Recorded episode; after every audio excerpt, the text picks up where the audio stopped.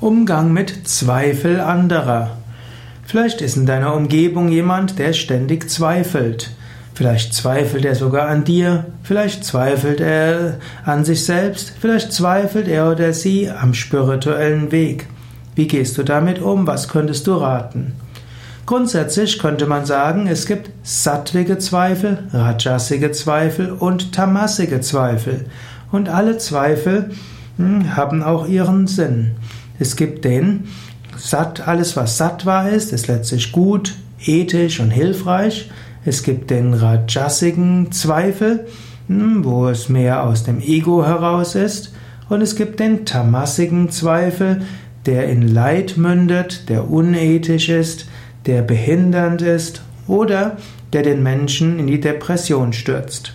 Es gibt natürlich tamassige Zweifel, das sind schwere Selbstzweifel, die so, zu, so weit gehen, dass der Mensch sich nichts zutraut, sich nichts traut, vielleicht sogar nichts tut. In, Im schwersten Fall von größten Selbstzweifeln ist vielleicht angemessen, dass jemand eine Therapie macht. Oder auch einfach Yoga und Meditation übt. Jemand, der Yoga und Meditation übt, der bekommt mehr Energie der öffnet seine höheren Chakras.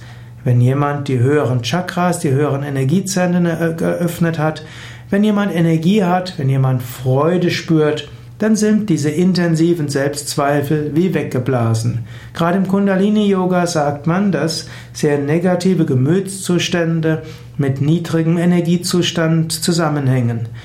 Ein paar Yogastunden, etwas Pranayama kann dazu helfen, dass der Energiezustand ein höherer wird und dann verschwinden die tamassigen Selbstzweifel oder die allgemeinen Zweifel an allem. Dann gibt es den rajasigen Zweifel.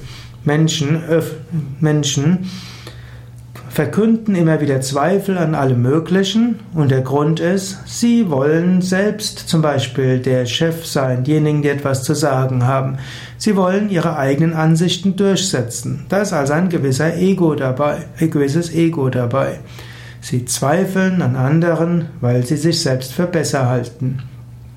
Mit diesen Zweifeln kannst du logisch umgehen, rational oder du kannst sie einfach stehen lassen. Du musst nicht auf sie eingehen. Du, wenn jemand sagt, also ich glaube, das andere ist besser und Sie sagen das, und dann sage ich, dann kannst du sagen, ja, ich habe das ja vorher schon dargelegt, Sie können gerne die Unterlagen nochmals anschauen. Also mit diesen rajasigen Zweifeln, die gerade im beruflichen Kontext oft kommen, wenn Menschen im Wettbewerb miteinander stehen, muss man schauen, wie man damit umgeht. Da gilt, gilt das, was man oft in der Ratgeberliteratur in, für beruflichen Fortschritt oder berufliches Vorankommen lesen kann. Und dann gibt es den sattwigen Zweifel, das heißt wohlwollenden Zweifel, wohlmeinenden Zweifel. Und es ist gut, dass man öfters auch an sich selbst zweifelt. Es ist gut, dass man seinen spirituellen Weg öfters mal hinterfragt. Es ist gut, dass man seine Entscheidungen hinterfragt. Und es ist manchmal auch wichtig, dass man die Vorgehensweise anderer hinterfragt, insbesondere auch der spirituellen Gemeinschaft, in der man ist, oder hm, in dem Verein, in der Familie. Zweifel sind auch sehr hilfreich und wichtig.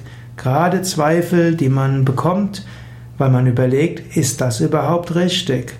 Und es ist wichtig, dass man mit Zweifeln anderer, wo man das Gefühl hat, die sind wohlmeinend und die sind äh, geäußert worden, um mit dem aus tiefer Hingabe oder aus tiefer Liebe oder dem Wunsch hilfreich zu sein, diese Zweifel sollte man sehr wohl berücksichtigen und zum Anlass nehmen, selbst überlegen, ja, ist die Vorgehensweise tatsächlich richtig?